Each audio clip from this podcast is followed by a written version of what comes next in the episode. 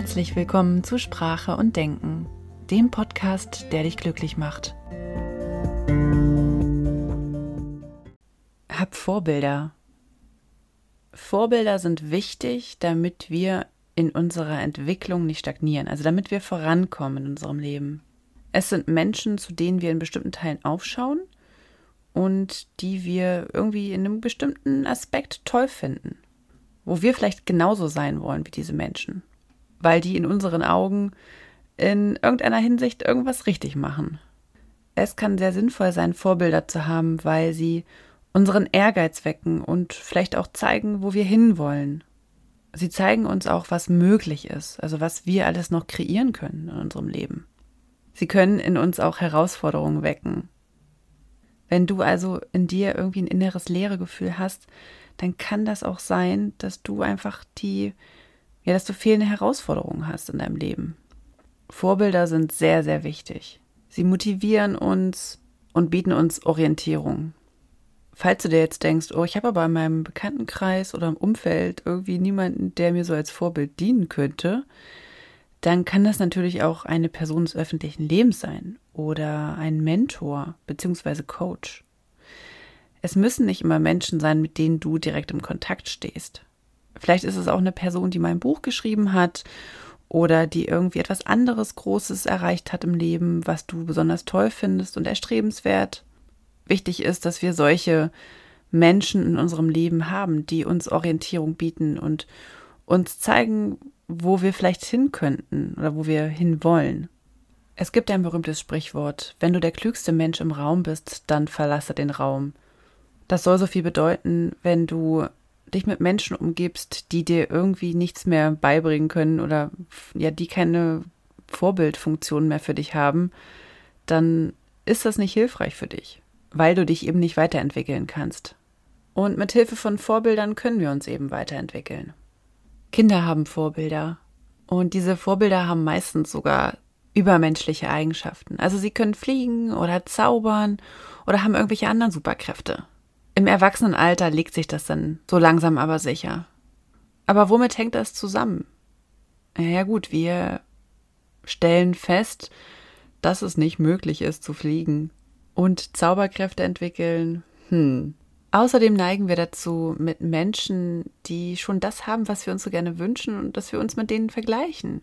Wir vergleichen uns, schneiden natürlich schlechter ab. Letztendlich sehen wir das dann als Niederlage an. Vor uns selbst. Stattdessen könnten wir doch sagen, okay, ich sehe das als Wegweiser, als Kompass.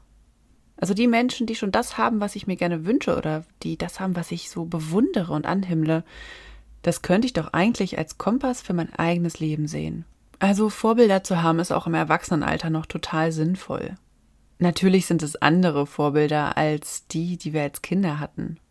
Aber sie zeigen uns immerhin, was in dieser Welt so möglich ist. Also sie sprengen vielleicht auch unsere Glaubenssätze von dem, was wir denken, was normal ist oder was im Rahmen der Möglichkeiten liegt. Ein Vorbild ist richtungsweisend.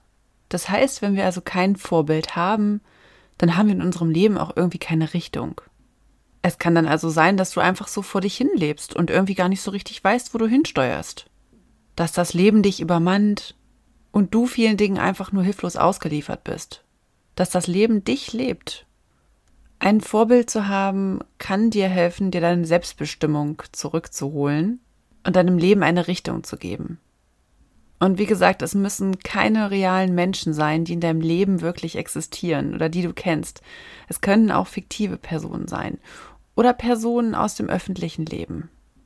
Promis, Autoren, Schriftsteller, Musiker, Künstler, Sportler, Köche, was auch immer. Was auch immer du als wichtig empfindest oder was dich inspiriert.